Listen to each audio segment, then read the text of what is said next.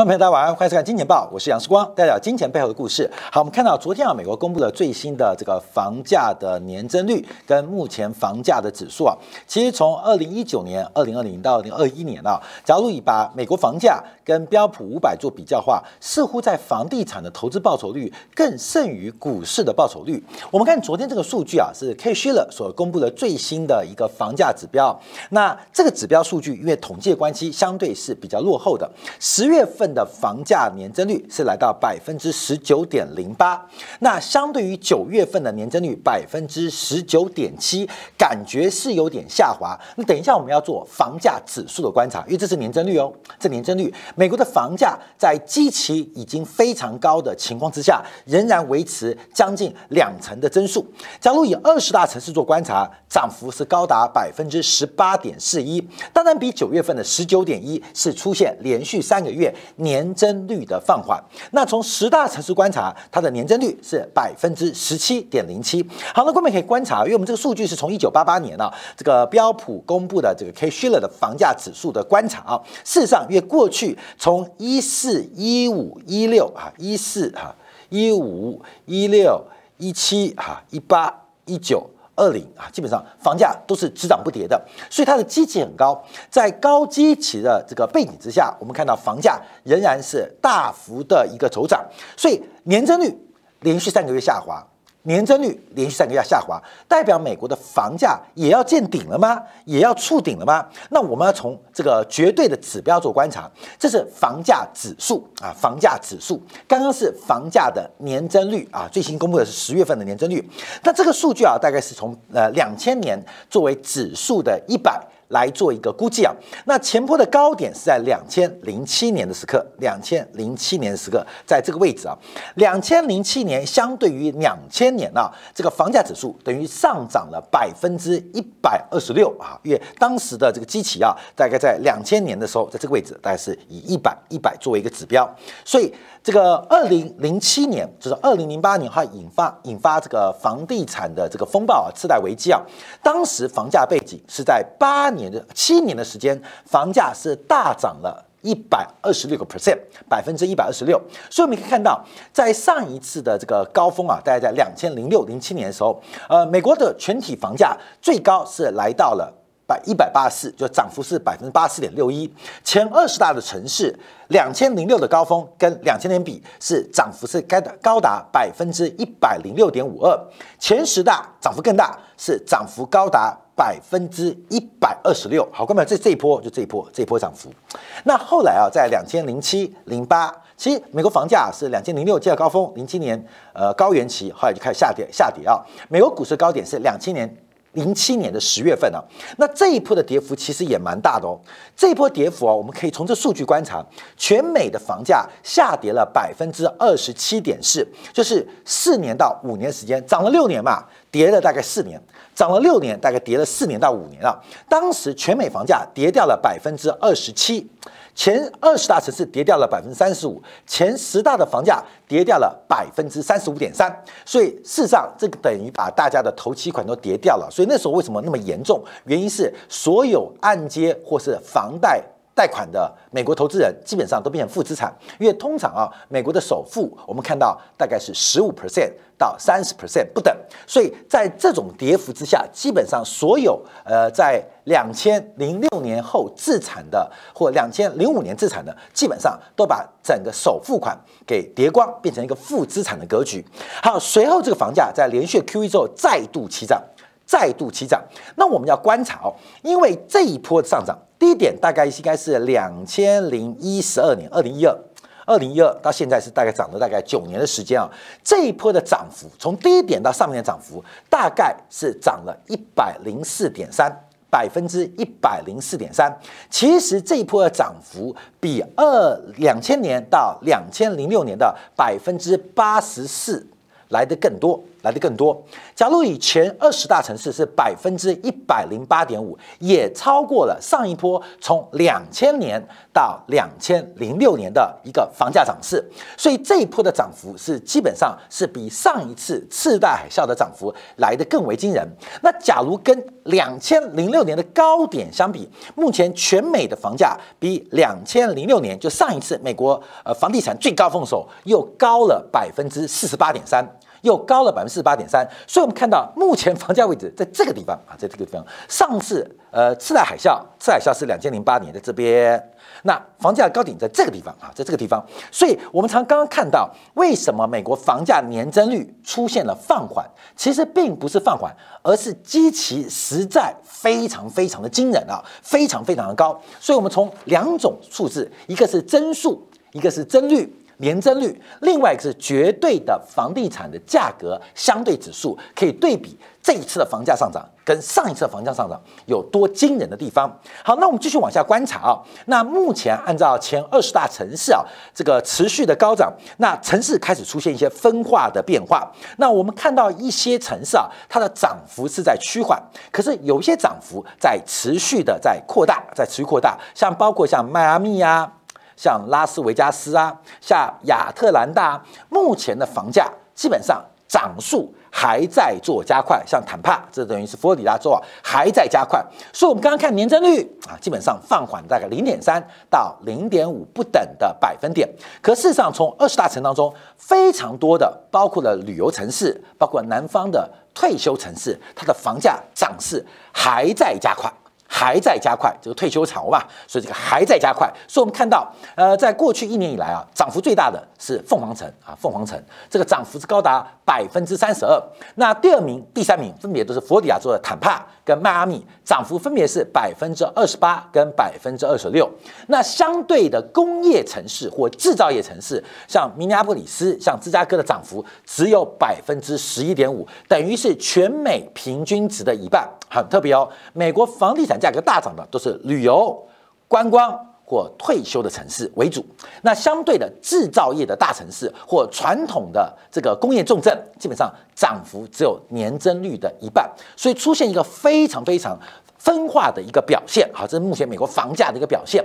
那这个房价走势很特别哦，因为从十一月份的住宅成本啊是来到了百分之十五点三，这个面粉变贵了。那是不是面包也会跟着变贵？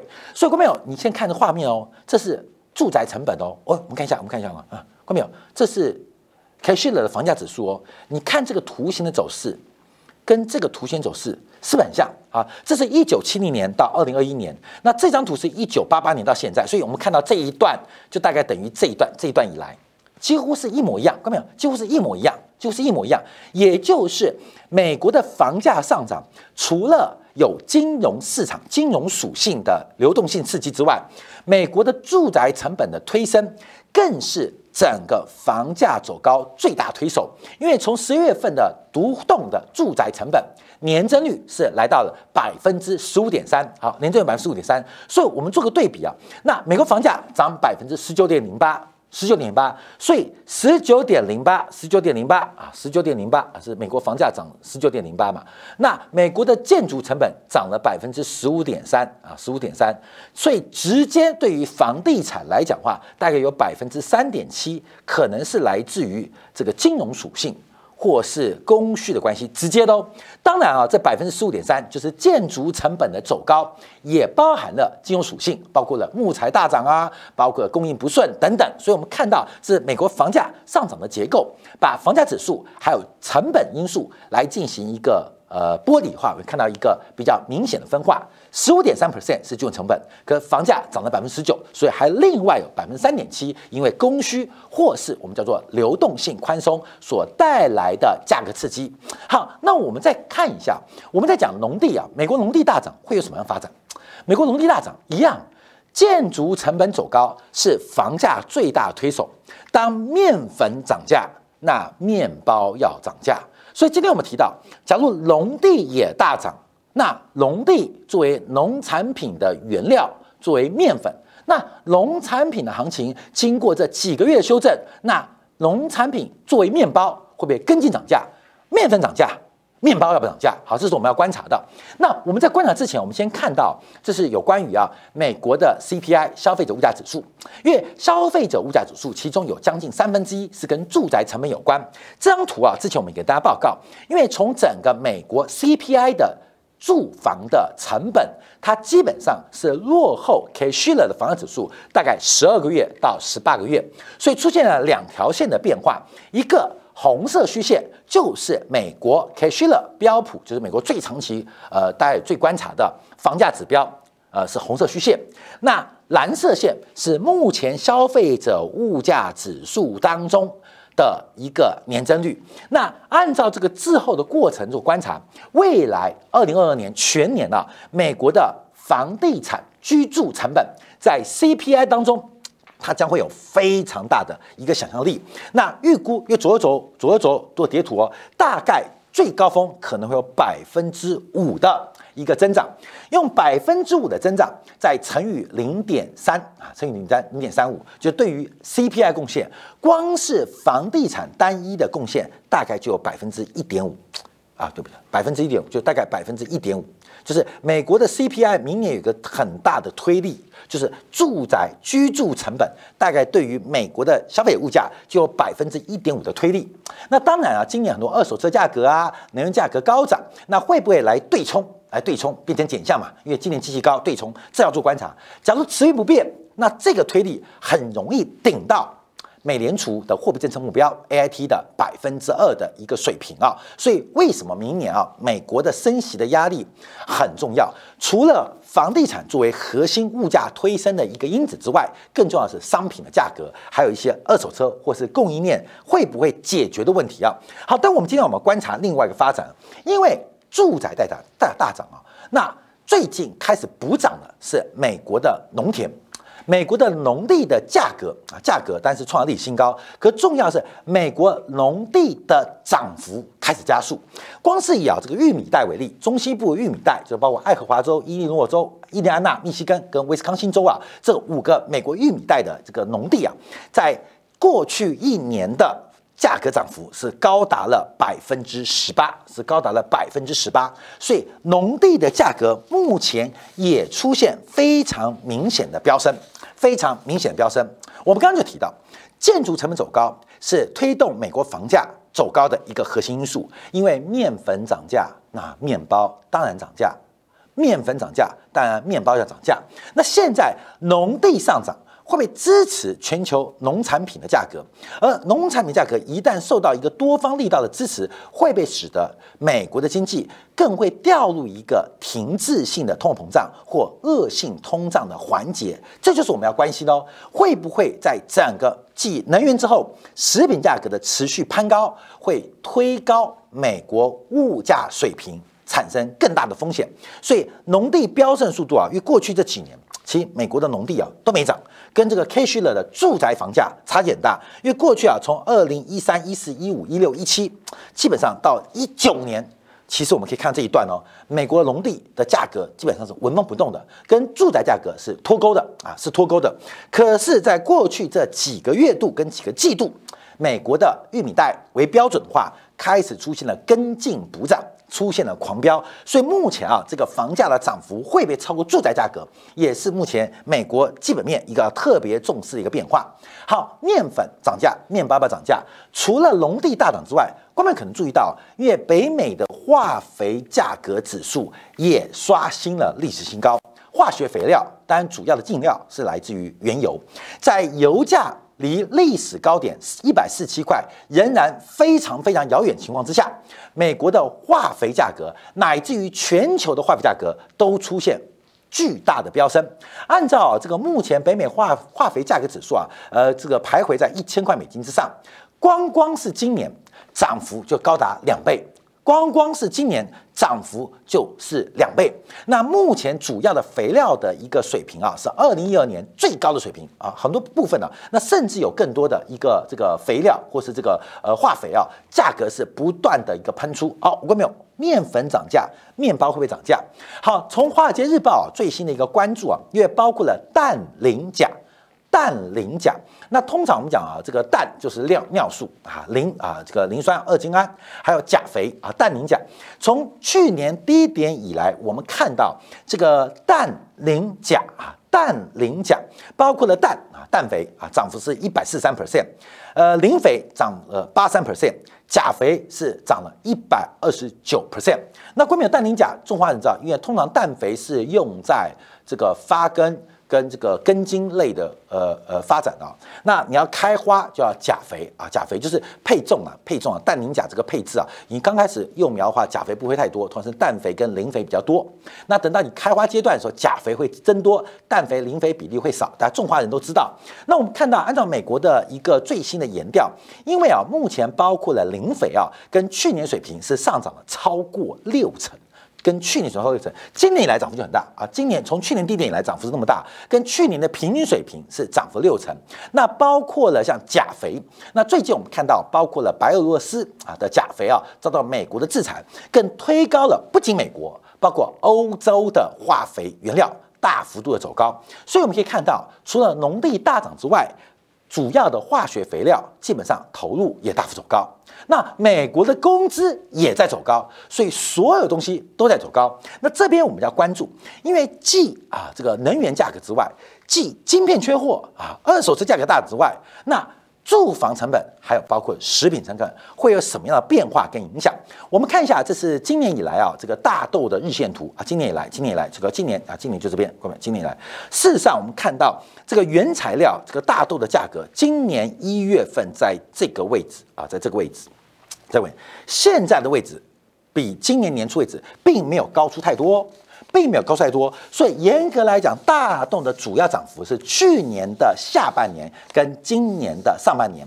在下半年以后，今年第二季到第三季之后，基本上整个以大豆为例，它对于美国的食品成果或农产品成果，它是只跌不涨，从一千六百六十七跌到最低点一千一百七十一。好，关键这个问题啊，就产生变化了，因为这个化肥在涨，农地在涨，工资在涨，那燃料。跟机械设备在涨，可是大豆的报酬却出现走低。当然，这是连续月份的期货。美国农民很会利用市场上的这个避险工具，所以他们利润应该做部分锁定。